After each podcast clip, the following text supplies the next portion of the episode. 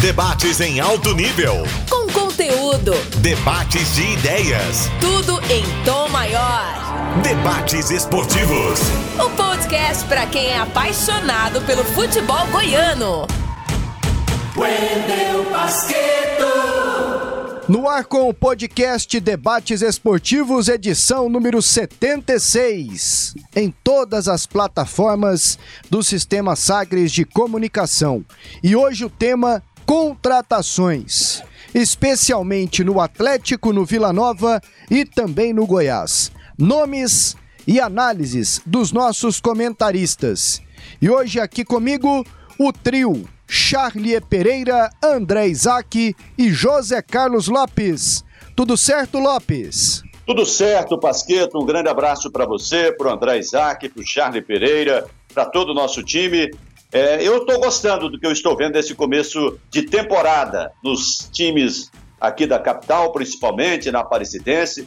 Acho que teremos é, times bons para o campeonato estadual. É claro que eu espero mais para o campeonato brasileiro e penso que nós vamos ter a oportunidade de esclarecer muito mais sobre a montagem dos times para o Goianão 2022. Tá tudo anotado aqui já e daqui a pouquinho toda a análise. André Isaac, bem-vindo mais uma vez ao podcast Debates Esportivos. Um abraço para você, Wendel Pasqueto, Charlie Pereira, José Carlos Lopes, muito obrigado aí pelo convite.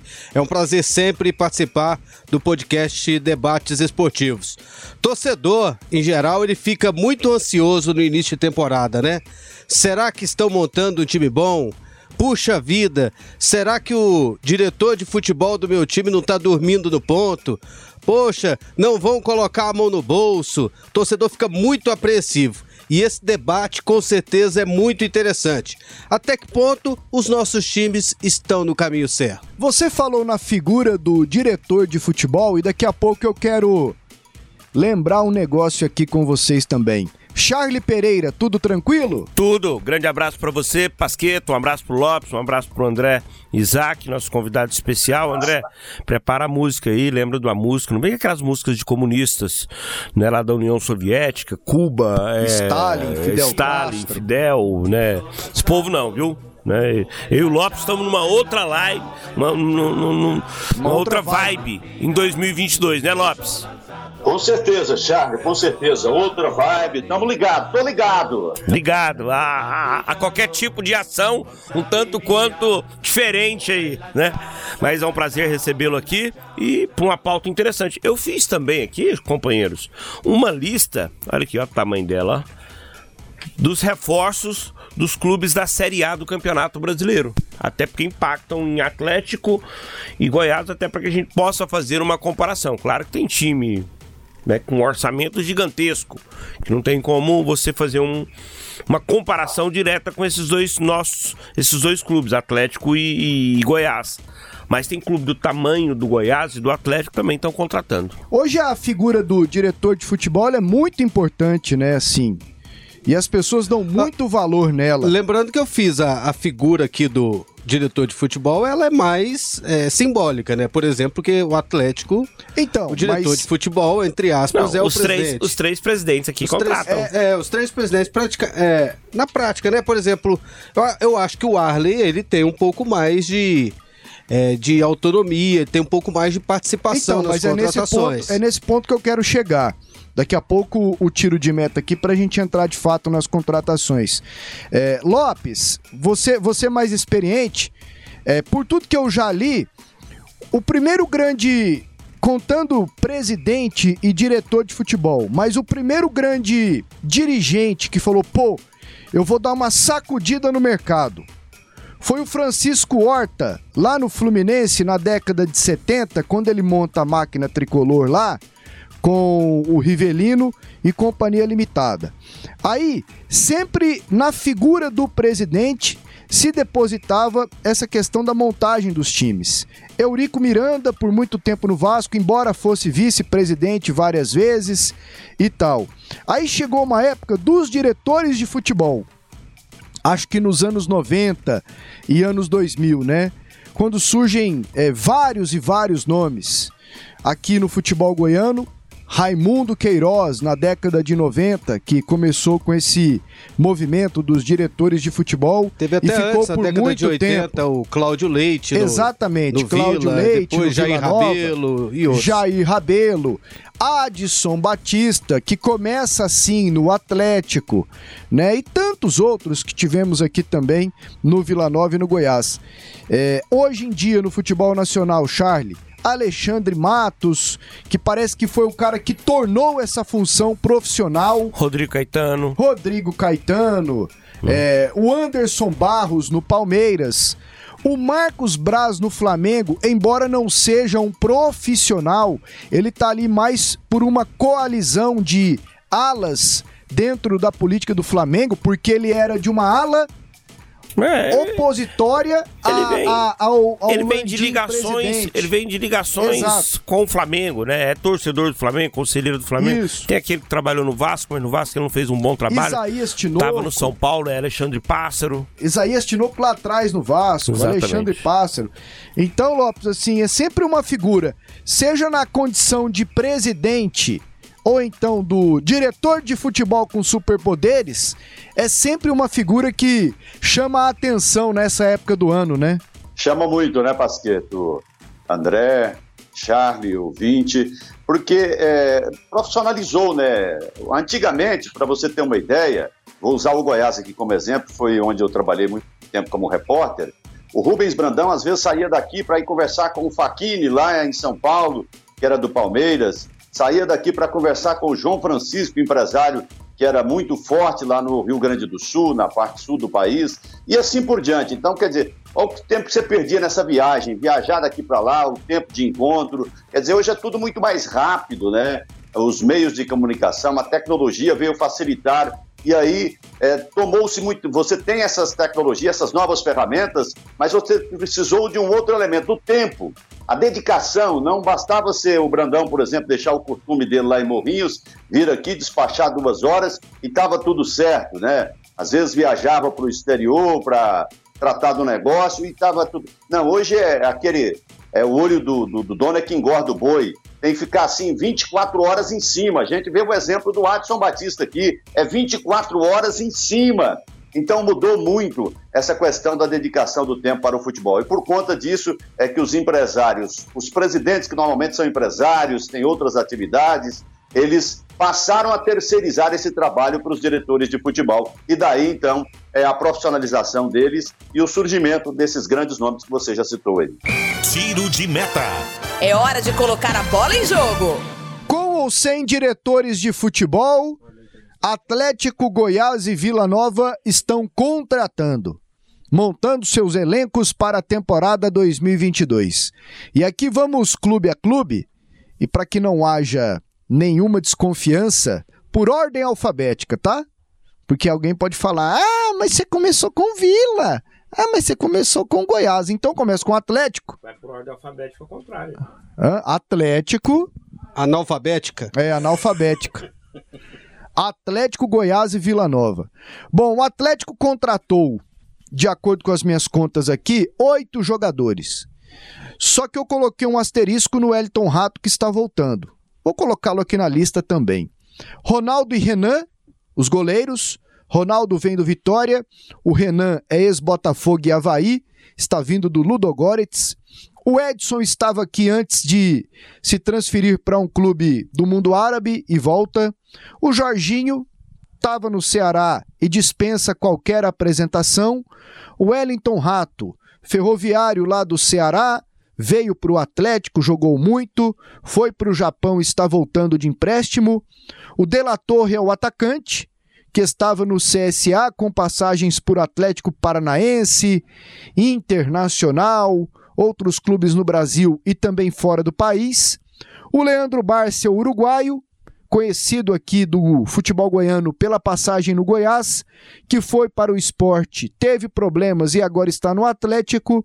E o outro, o Ramon, o volante canhoto, que jogou aqui no Vila Nova em 2019, depois passou no Bahia, no América Mineiro e que agora foi contratado pelo Atlético.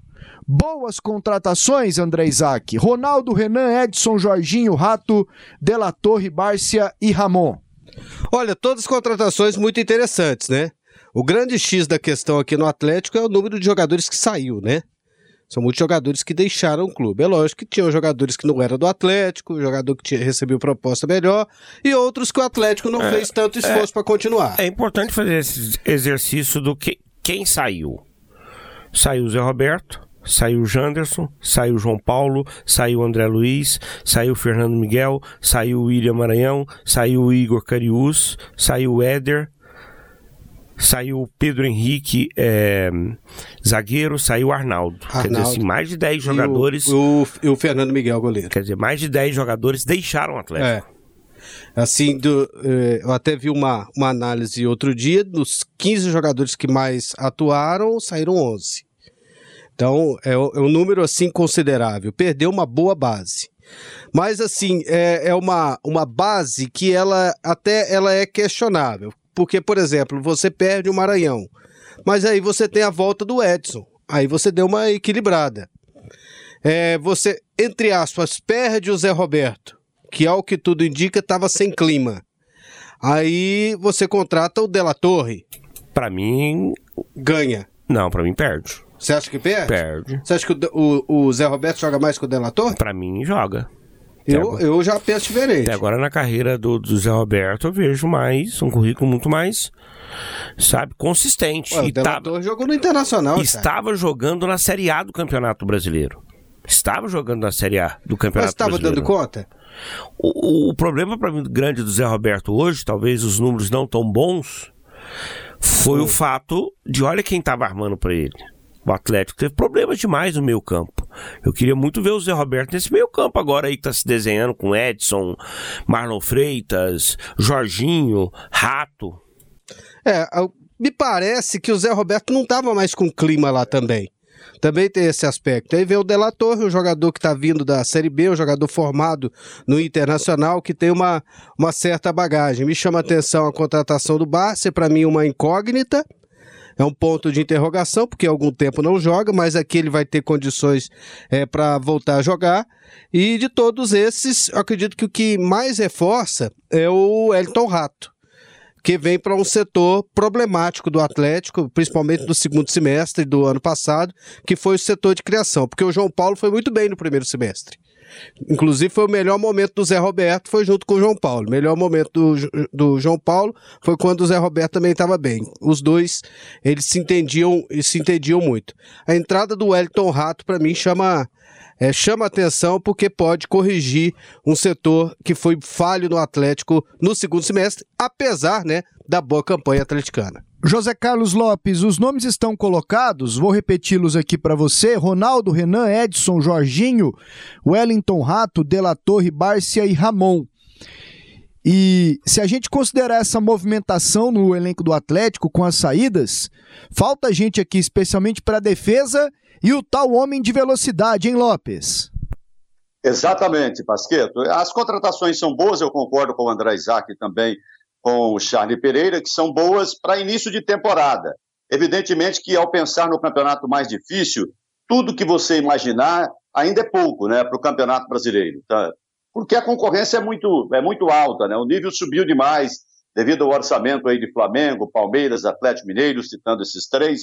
Então, tudo que você pensar de, de qualidade para o Campeonato Brasileiro ainda fica parecendo pouco. Mas para início de temporada eu gosto de todos. Evidentemente que o Atlético vai ter muito problema para substituir o Éder. Será uma substituição muito complicada.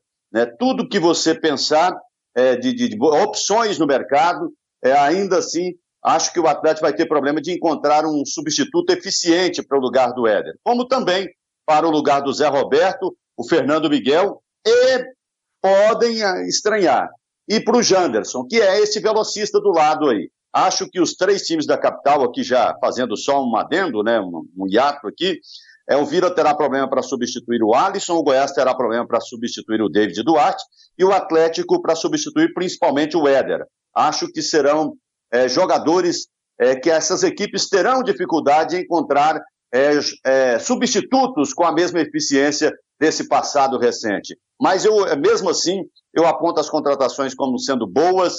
É um desses três goleiros aqui Aqui nós estamos com o Ronaldo e o Renan, ainda tem o Poli. Acho que, na minha opinião, acho que é o Poli que começa como titular. O Edson vai entrar bem no meio-campo ali no lugar do Maranhão. O Jorginho, é aqui que ele joga, é a casa dele, é aqui que ele tem um rendimento bom. Então, se ele não jogou do Atlético Paranaense no Ceará, é pouco importa, porque aqui é a casa dele. Eu espero que ele volte a jogar em alto nível. O Della Torre, é, acho que terá dificuldade, será cobrado para substituir o Zé Roberto, mesmo não tendo feito tantos gols, foram 16 no ano passado e duas assistências. O Rato vai ajudar nessa criação aí, coisa que o João Paulo não conseguiu bem na, no, no passado.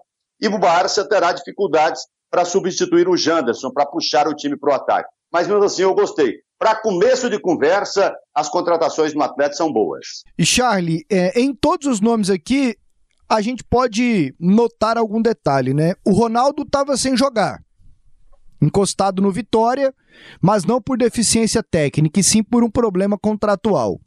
O Renan não joga 10 meses, embora venha da Bulgária.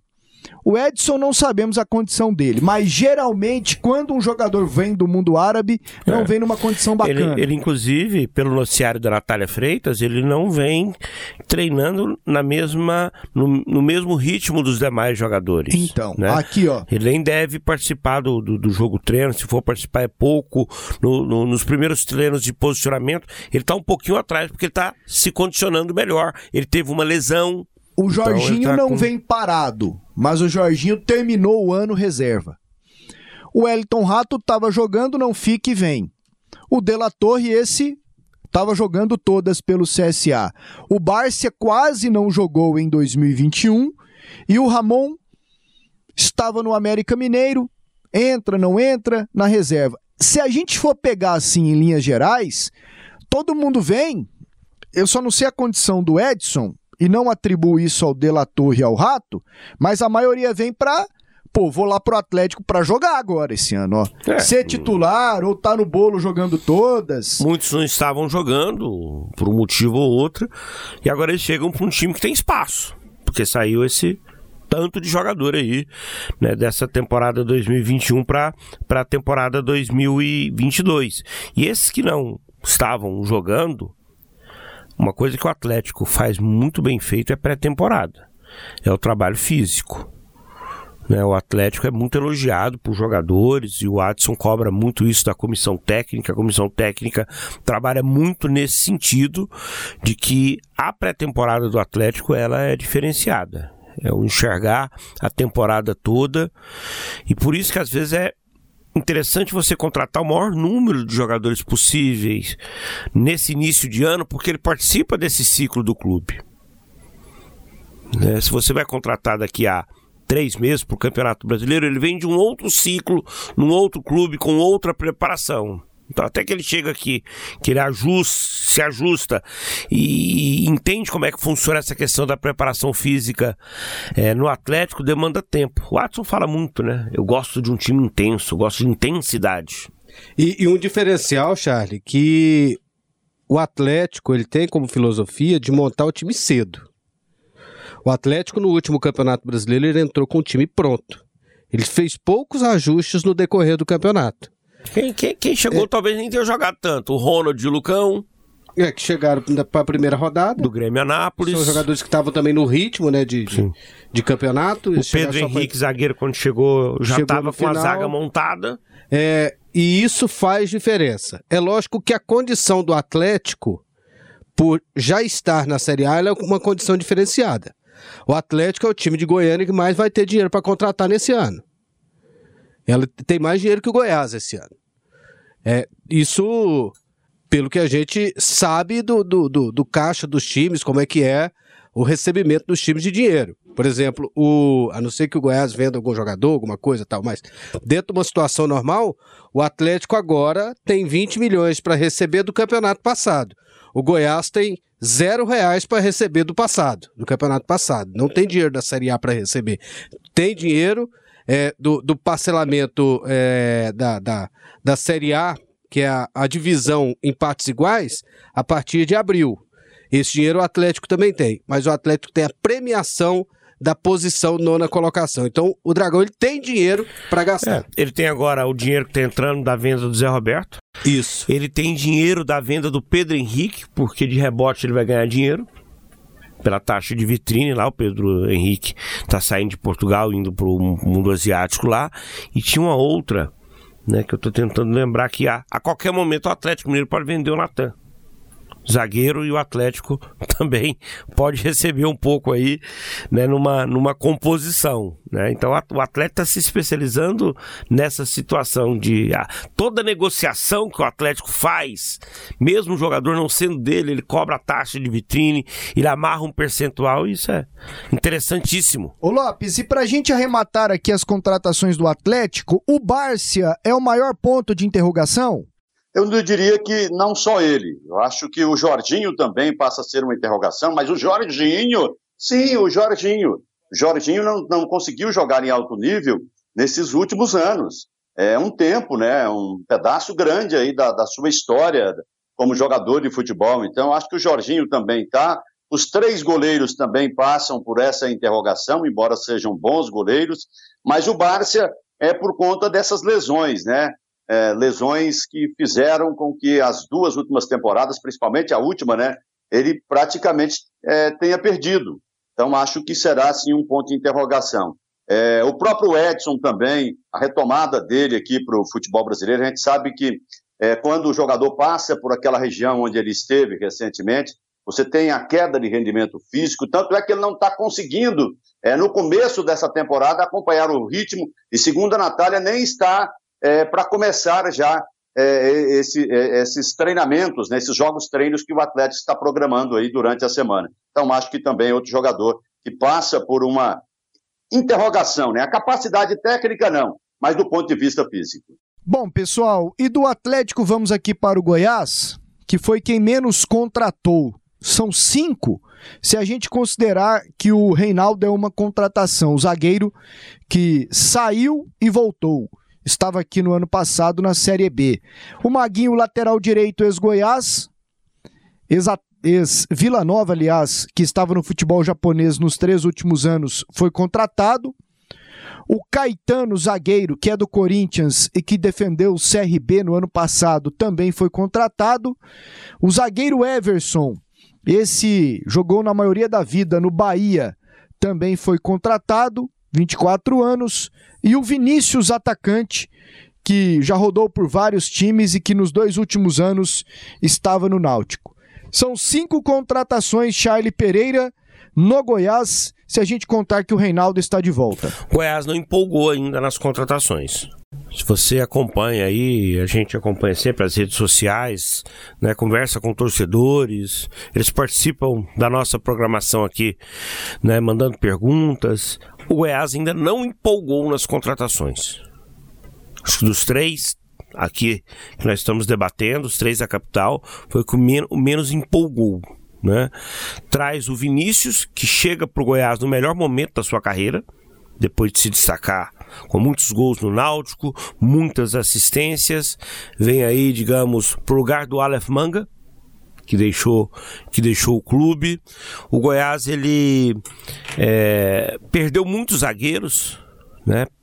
Perdeu David Duarte, tinha perdido o Reinaldo, o Matheus Celestiano não ficou, né? Tinha só o Iago Mendonça, mas agora o Reinaldo volta, né? Mas trouxe o Caetano e trouxe aí esse Everson, né? Jogador que que veio como uma aposta do Adson, aliás, do, do, do Arley Menezes, né? E o, o, o Arley se deu bem em algumas apostas, né? A principal, a do Bruno Henrique, ele foi lá em Tumbiara, né, para ver um jogo lá. Não, é uma história legal. Ele foi lá para fazer um, um procedimento capilar, implante capilar lá com o médico, ele deu, ele contou essa história na ESPN. E aí tinha um jogo. Aí tinha o Mário Sérgio lá, tinha o Clayton Salles, tinha aquele Wallace goleiro. Ia jogar lá, ele foi ver. O Bruno Henrique entrou no segundo tempo, fez uma fumaça danada. Ele gostou do jogador. Depois, um empresário, né, quando o, Adson, o Arley assume a, a, direção de futebol do Goiás ali em 2015, né? Liga pro Arley, que negócio de oferecer jogador. Ah, tô com esse jogador, esse jogador. Aí, quando falou o nome do Bruno Henrique, deu estalo nele. Falei assim, esse jogador, me fala mais dele. Falou, falou, falou. Aí ele ligou depois pros caras lá no Tumbiara, lá, os companheiros dele lá, ex-Goiás. Não, ele, ele é muito mais daquilo, do que aquilo que você viu aquele dia. E aí trouxe o Bruno Henrique, deu muito certo, ele ajudou muito o Goiás, que pés do Goiás tinha sido rebaixado naquele Diz ano. que o goleiro Wallace deu referências, né? Sim, sim, sim, porque o Wallace jogava lá, então ele fez essa consulta, mas é uma aposta do Arley. Né? E se deu muito bem. Né? E chega aí, né? Jogou no Bahia, jogou num grande clube, né? Mas não conseguiu ir bem por lá. Tomara que dê certo. Por aqui, o Caetano ele deu entrevista coletiva, ele parece um menino, né? 22 anos, mas tem cara de 16, tá aí todo empolgado com toda a estrutura é, do Goiás. Mas eu esperava mais. A essa altura da janela de contratações, mais reforços do Goiás. O Goiás parece utilizar aquela estratégia de esperar mais o Campeonato Brasileiro para contratar. Acho que boa parte dos torcedores já entenderam isso e eles adotam até esse discurso.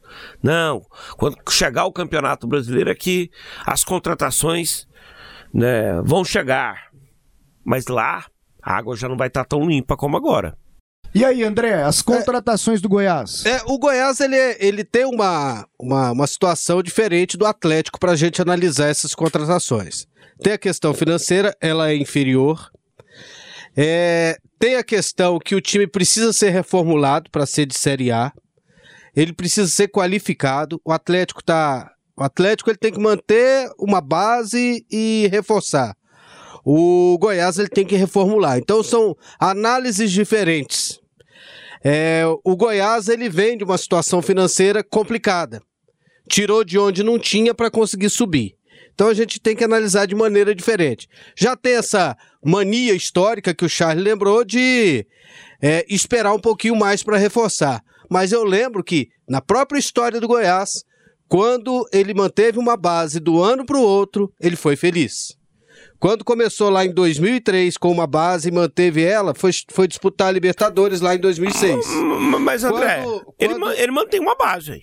É, mas assim, é uma base que precisa ser é, qualificada. É. E, Precisa e é também uma base de Série B, né? uma base de Série B. Por exemplo, quando manteve uma base boa do timaço que montou do, com o Anderson Moreira lá em 2000, é, 2012, 2013 foi quase Libertadores.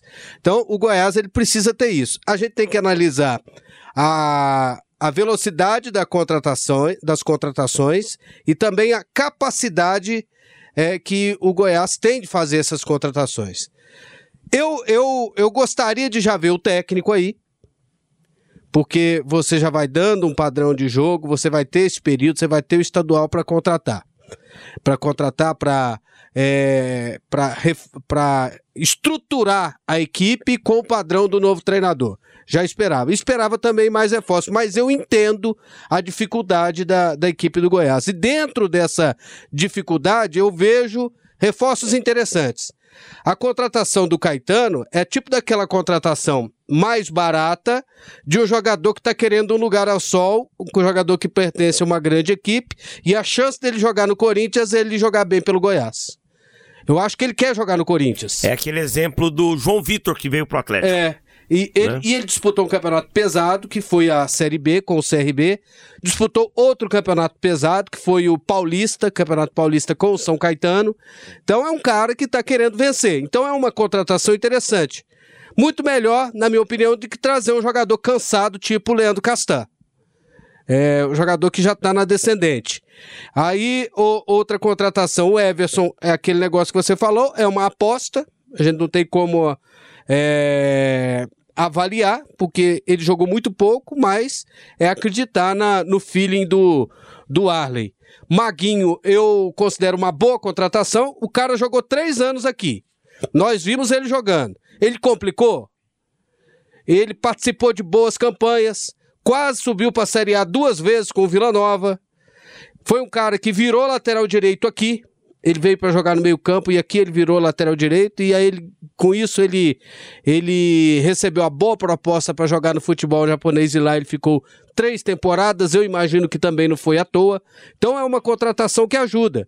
É, e é um jogador que eu imagino que tendo oportunidade pela capacidade que a gente viu que ele tem de marcar, de dar passe, de fazer cruzamento, é um jogador que vai ajudar. Vinícius pode, pode ser melhor do que o Aleph Manga. E o Reinaldo, entre, entre no asteriscos aí que o, que o Pasqueto colocou, é uma baita contratação para a zaga, né? Se a zaga era tão boa, perdeu 50% dela com o David Duarte, eu vejo... 50% da zaga está mantida com o Reinaldo. Eu vejo um problema que o Goiás tem e que eu, pelas ações, eu entendo que a diretoria acredita que não tem esse problema. Lateral esquerda. Eu não gosto nenhum dos dois laterais do Goiás. Eu acho que eles ficaram abaixo do rendimento do restante do time ao longo da campanha da Série B, Arthur e Hugo. Eu, eu contrataria um outro lateral esquerdo, acima desses dois. Bom, Lopes, todo mundo parece que está esperando, né? O Goiás se reforçar mesmo para o Brasileirão e para a temporada, hein? Pois é, Pasqueto. Primeiro que o Goiás é bem melhor do que o ano passado. Para começar, o ano o Goiás é muito melhor do que começou o ano passado. Evidentemente que teria que ser, porque esse ano ele será de Série A o ano passado, ele tinha acabado de ser rebaixado para a Série B e deu oportunidade para os meninos da base. Então, era uma, uma incerteza o time do Goiás. E acabou não aproveitando quase nada, né? Foi aquela geração perdida que o presidente Paulo Rogério falou, de queimando etapas. E os jogadores não deram conta e o Goiás quase foi rebaixado. Um vexame no Campeonato Goiano. Agora, com essas contratações, mesmo que não chegue mais ninguém, o Goiás já se insere para as duas primeiras competições, o Campeonato Goiano e a Copa do Brasil, como favorito no Campeonato Goiano, um dos favoritos, ao lado do Atlético, Vila Nova e Aparecidense, já está como favorito para o título, coisa que ele não foi no ano passado, e favorito para avançar de fase na Copa do Brasil, porque a tabela é direcionada, a gente sabe que o Goiás, na, nas primeiras fases, é, vai pegar adversários menos qualificados. Então, acho que essa já é uma diferença grande é, que anima o torcedor para essa temporada. As três melhores contratações é a do Reinaldo, né? A primeira, a melhor contratação do Goiás até agora é a volta do Reinaldo. É, evidentemente que o principal zagueiro foi o David Duarte, mas ele acompanhou bem. Mas falta um companheiro aí. Essa questão do Caetano, a segunda melhor contratação, a do Vinícius, e depois do Maguinho, as três melhores. A situação do Caetano.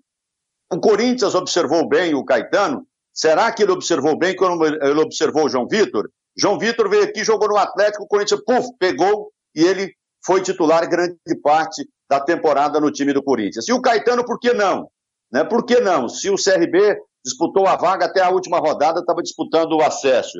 E aí, por que o Corinthians não fez o mesmo que fez com o João Vitor? Mudou é, o pensamento? Então fica aí essa pergunta em relação ao Caetano. E eu assisti muitos jogos do CRB, o melhor zagueiro ainda era o Gum.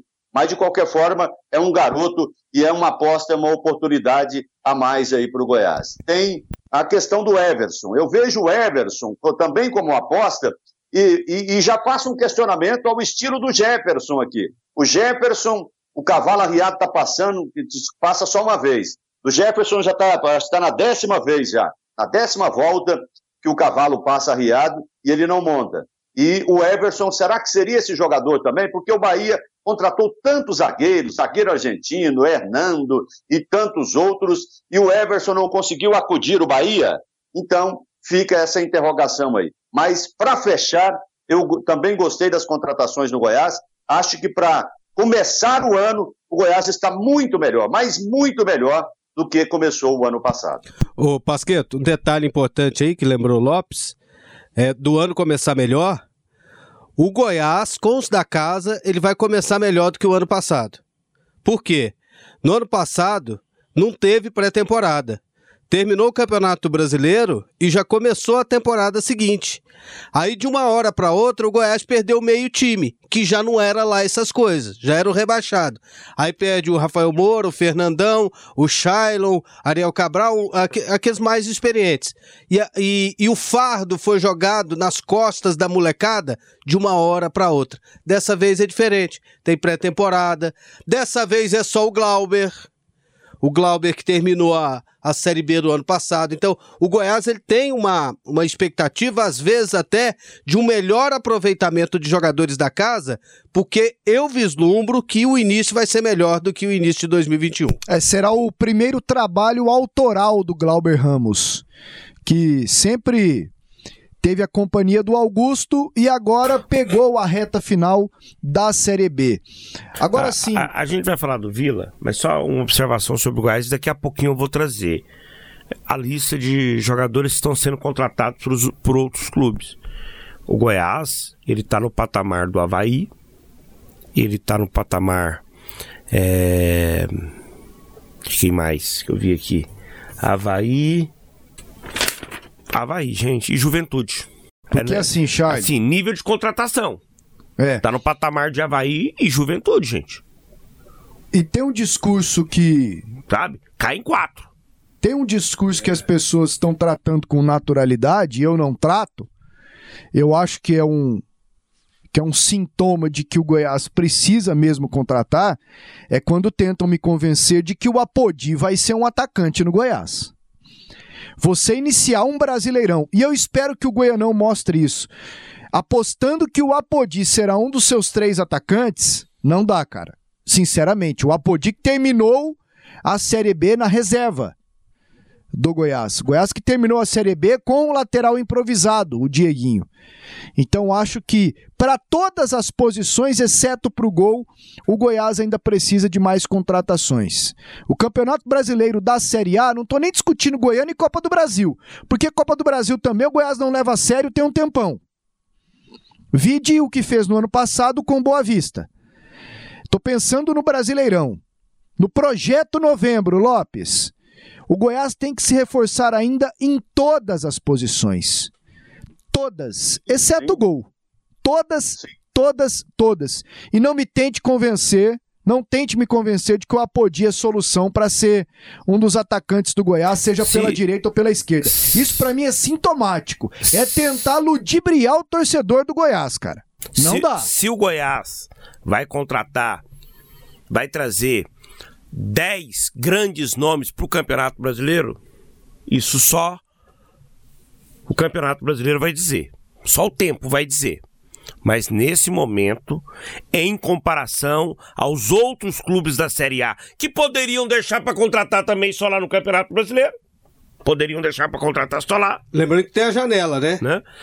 Esses outros clubes estão bem na frente do Goiás. Repito, o Goiás está no nível do Havaí e do Juventude.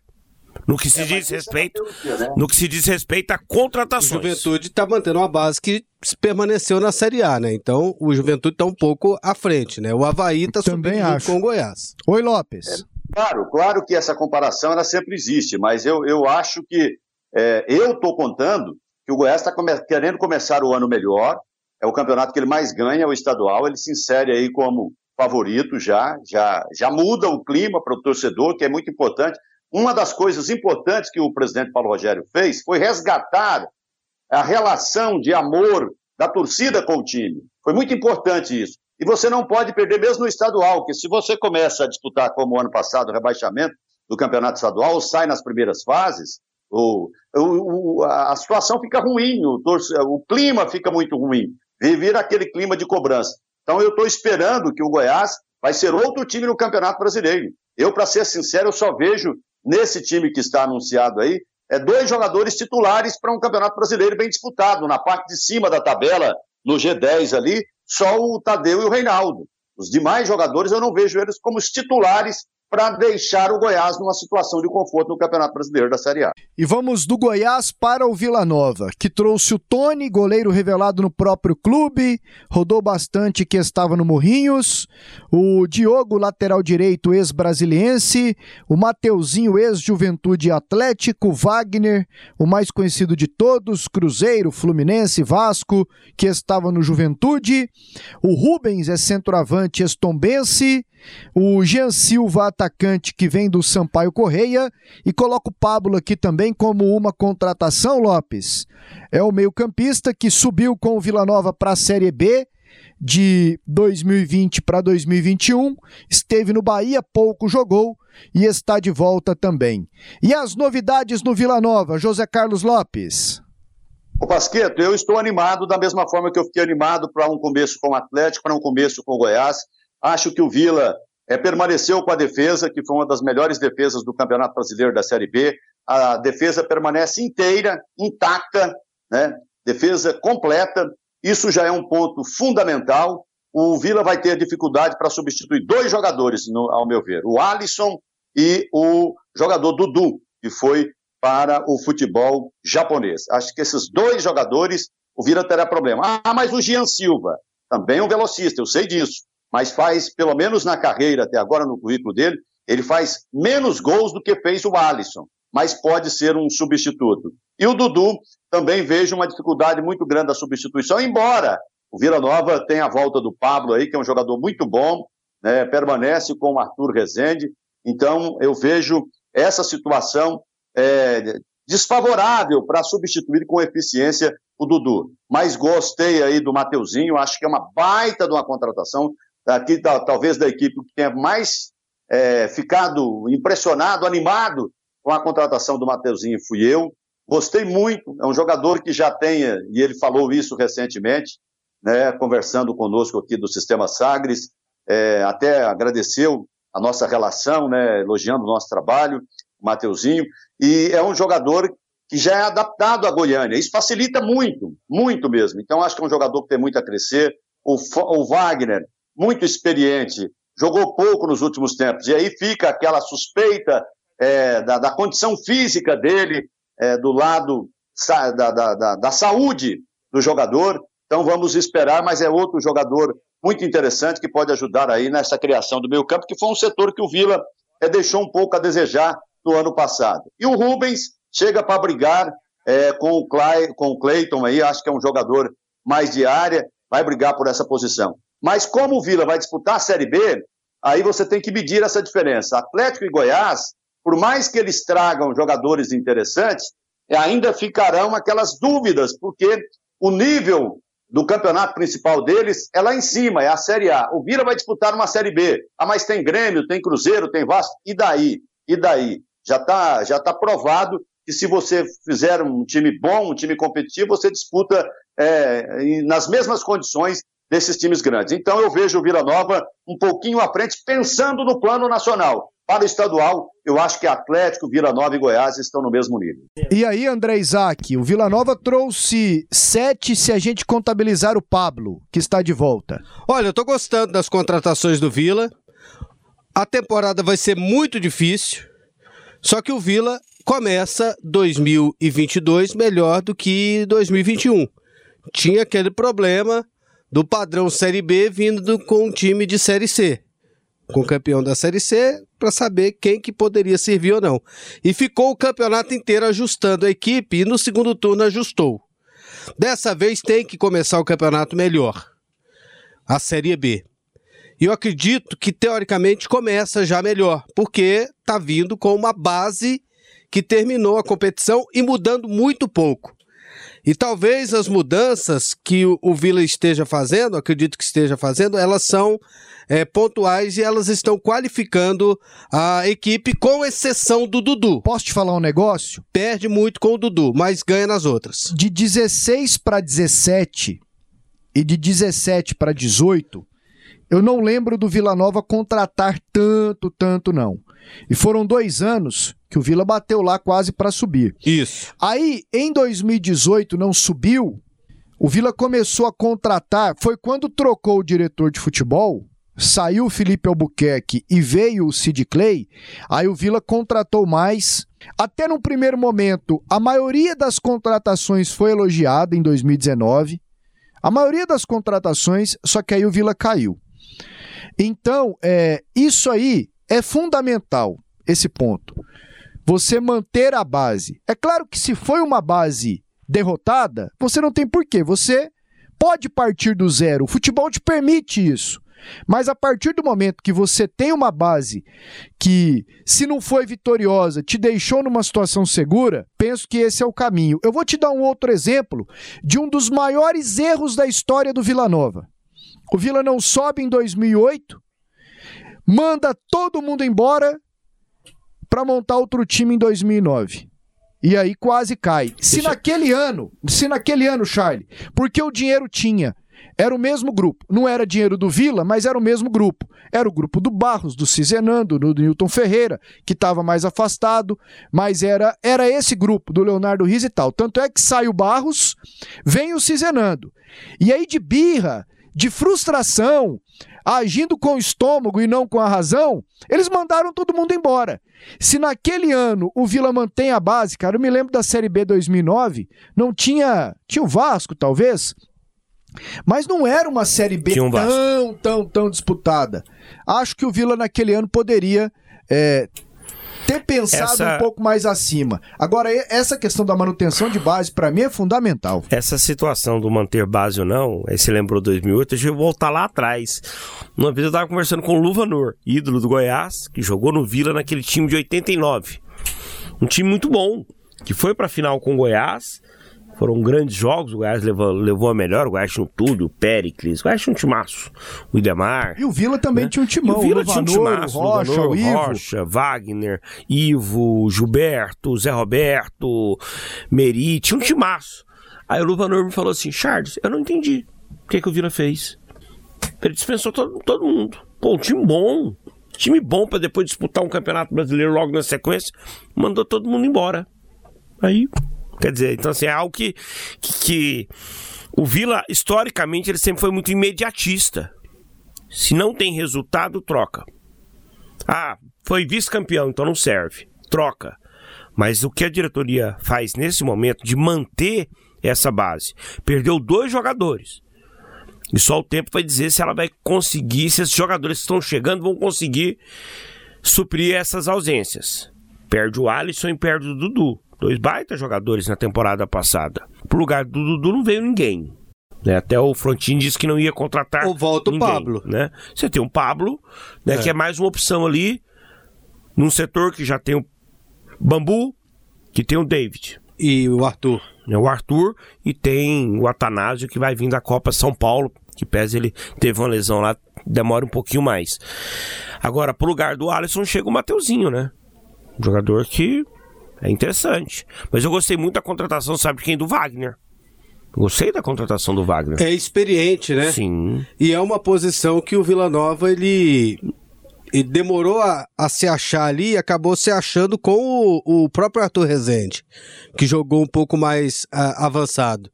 Porque o Vila, quando ele termina o campeonato estadual e tira o Alain Mineiro, porque realmente não dava mais para a Série B, ele não trouxe um substituto. E demorou muito tempo para ajustar num setor que é primordial. E o Vila, ele, ele também ele começa a temporada mais tranquilo financeiramente. Então, é, e essa tranquilidade financeira dá uma, uma, uma estabilidade para a equipe, dá uma estabilidade para a diretoria. E ao manter a base, você não precisa ficar contratando um monte de jogadores até acertar num. Você lembrou aí do Alisson. O Vila Nova ele contratou uns 10 atacantes para achar o Alisson contratou 4, 5 centroavantes para achar o, o Cleiton. E agora até tem, tem sombra pro Cleiton, o Rubens, né? Que tem uma média de gols nas últimas duas temporadas melhor que a do Cleiton. O Cleiton tem uma média de um gol a cada quatro jogos. O Rubens tem uma média de um gol a cada três jogos. Então é uma, um substituto à altura. Então estou muito é, otimista com o, o Vila Nova nesse início de, de temporada. Ô Charlie Pereira, quer acrescentar algo sobre o Vila aqui pra gente caminhar pro final do podcast hoje? Não só essa semana, nós tivemos uma semana de apresentações no Vila Nova e eu gostei da entrevista do Tony, goleiro, né? Reconhecendo que às vezes a juventude, cabeça, cabeça assim, às vezes imaturo, né? É, você faz escolhas erradas e eu esperava tanto do Tony pós 2013, porque ele termina né, jogando muito bem aquele campeonato brasileiro em que o Vila conquistou o acesso da C para B, né, naqueles jogos contra o 13. E aí parece que forçou a saída ou não não, não tava é, bem dentro do clube, aí girou para times pequenos, foi jogar em Portugal e aí ele disse que lá conseguiu amadurecer, teve um up na sua maneira de, de ver o futebol, voltou, jogou bem na presidência, estava jogando lá no futebol cearense. Eu achei também uma E foi- contratação foi pro interessante. Morrinhos, né? né? Teve no Morrinhos. No Morrinhos. Achei uma contratação interessante a do Tony. Né? Eu gosto dele. Pra mim é bom goleiro. É, ele vai, ele vai ter que mostrar, né? Porque você, a, a carreira dele tava em baixa. A volta Ele- do Vila ele pra ele é perdeu- uma baita de uma oportunidade. Exatamente. Ele perdeu alguns anos da carreira por conta da, dessa imaturidade. É, das escolhas ruins. Uma pergunta pra vocês. Qual foi a principal contratação em cada um dos três times? Bora lá, André. No Vila Nova, a principal contratação, o Wagner, jogador de meio campo. Bora, Goiás É. e Atlético. No Goiás, principal contratação, o Vinícius, atacante. E a- eu faço um asterisco também para o Reinaldo, né? A principal renovação de contrato. É, e no Atlético, a volta do Edson. A volta do Edson é, para mim, a, a principal contratação. E aí, José Carlos Lopes? Ô Pasqueto, eu acho que, é, mantendo a ordem aí da, da, da sequência alfabética, né? O Atlético eu também concordo que tenha sido o Edson, embora o Jorginho tenha voltado e aqui à casa dele, tem o Dela Torre também outro jogador interessante, mas eu fico com o Edson como sendo a principal contratação. No Goiás, é, como o Goiás já tinha perdido ele, né? Ele já estava no mercado, estava livre, eu vou considerar o Reinaldo como a principal contratação e menção honrosa aí para o Vinícius e para o Maguinho. E no Vila Nova, o Mateuzinho, para mim, a principal contratação. Eu não sei porque eu tenho tanta confiança nesse jogador. Acho que ele vai brilhar muito com a camisa do Vila Nova. Qual a sua lista aí, Charlie?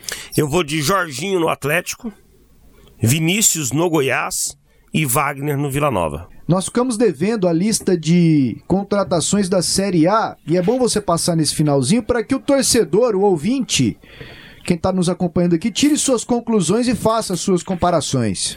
Vamos lá, eu fiz aqui uma, uma pesquisa desses 18 clubes, né? Nós já falamos de dois.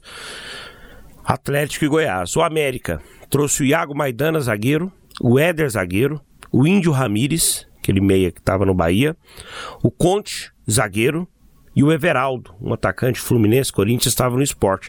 Contratou três bons zagueiros, hein? Maidana, Éder e Conte. O Atlético Paranaense O América subiu bem o patamar de contratações. Sim. Muito. Ele vivia uma expectativa de, de já ser um clube empresa aí, mas parece que o investidor nos Estados Unidos houve um choque de pensamentos, a coisa meio que esfriou. Mas vai disputar a Copa Libertadores agora. O Atlético Paranaense, o Hugo Moura, aquele volante. Matheus Felipe é um, jogador que estava no CSA. Brian Garcia, do Independente Del Valle. E o Matheus Fernandes, ex-Barcelona, né? Jogou naquele time do Ronaldo também lá na Espanha. Tava no Palmeiras. O Atlético Mineiro trouxe o técnico novo aí, né? O Mohamed. Mas contratou o Godin, zagueiro. O Ademir, que era do América Mineiro. E o Fábio, um jogador que jogou muito tempo no oeste de Itápolis, estava jogando nos Estados Unidos, um atacante. Centroavante. Me. Centroavante, altão. Ele é ótimo jogador. Bom jogador. Ótimo jogador. Naqueles times horrorosos do Oeste, ele fazia gol toda hora. Foi para os Estados Unidos e agora tá vindo por uma barca boa. O Atlético aposta em um ótimo jogador, o centroavante Fábio. que perdeu o Diego Costa, o Atlético Mineiro, né? O Havaí, olha aí, Muriqui, lembra do Muriqui que jogou no Vasco? Nossa. Contratou o Muriqui, o Matheus Ribeiro, aquele lateral que jogou no Atlético, e o goleiro Douglas, jogou no Bahia, um loirinho, né? Então são os três Sei. nomes contratados por enquanto pelo Havaí, que é comandado lá pelo Claudinei, né? Pelo Claudinei. Tá fraco, né? O, o Havaí, na- nas últimas oito temporadas, teve quatro acessos, né? É, aliás, chegou a cinco acessos. Mas sempre ficou apenas um ano na Série A. Sempre bate e volta. É favoritaço pra voltar, né?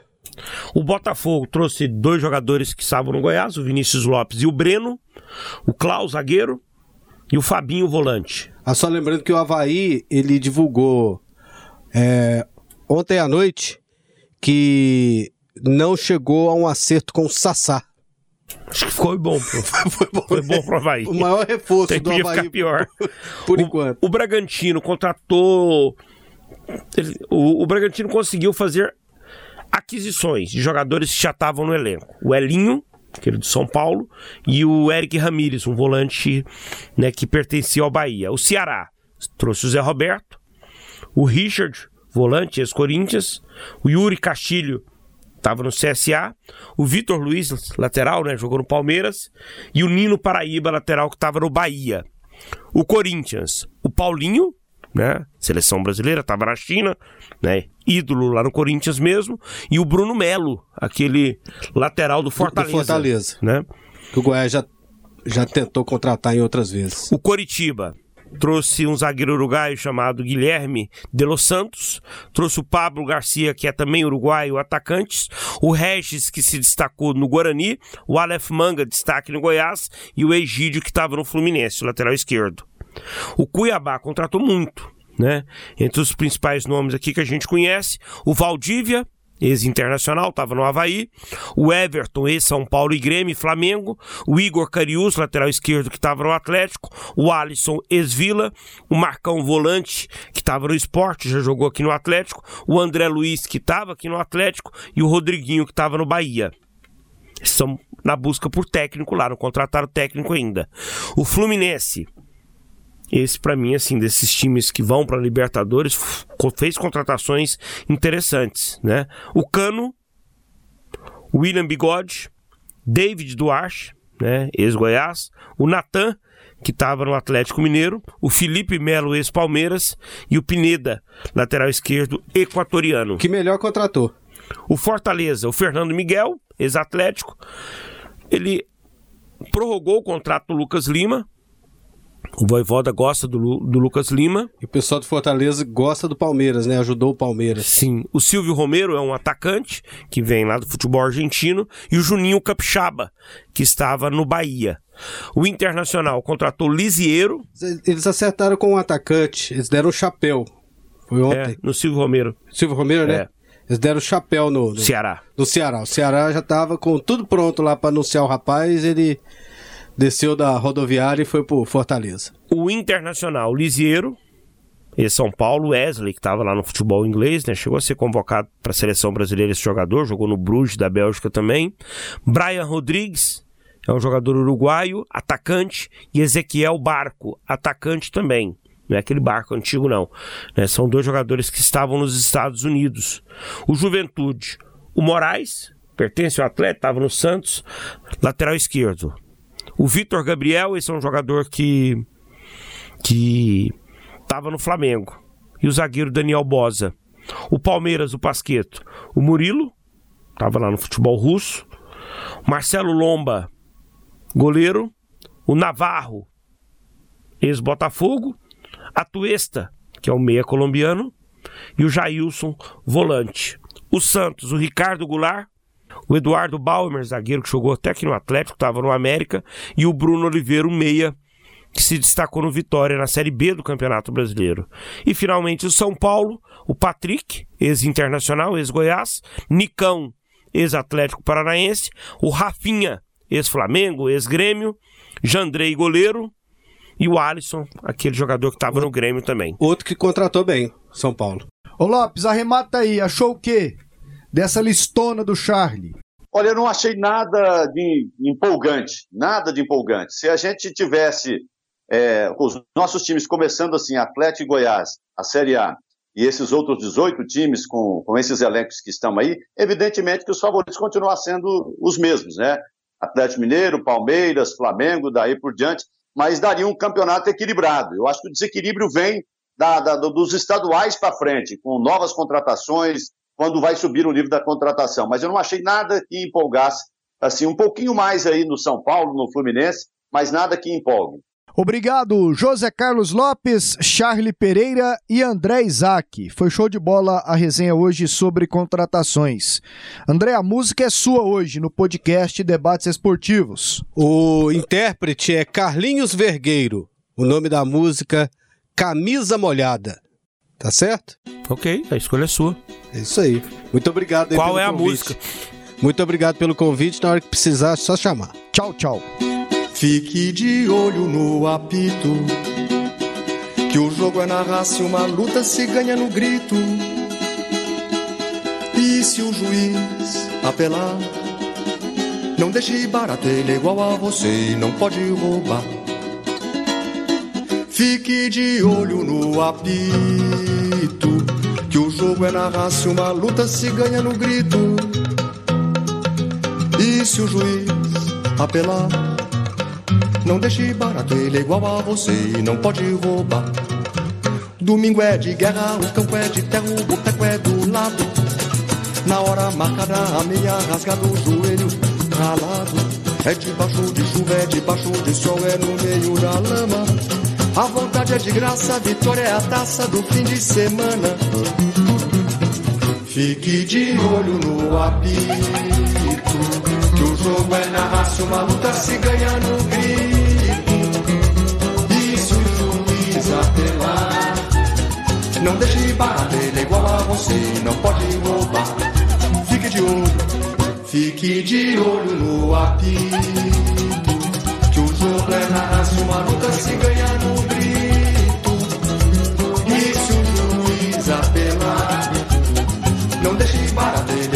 Você e não pode roubar. E é um chute no canto, é o Espírito Santo, é a chance perdida. É a falta de sorte, é a vida, é a morte, é a contrapartida. É a fome, é a sede, é a bola na rede, a torcida a favor. A camisa molhada no corpo abraçado é seu único amor. Fique de olho no apito, que o jogo é na raça, uma luta se ganha no grito. Apelar, não deixe bater, igual a você não pode roubar. Fique de olho, fique de olho no apito, que o jogo é na raça, uma luta se ganha no grito. E se o juiz apelar, não deixe é igual a você não pode roubar. Não deixe é igual a você não pode roubar. Não deixe barato, ele é igual a você e não pode roubar. Não deixe barato, ele é igual a você e não pode roubar.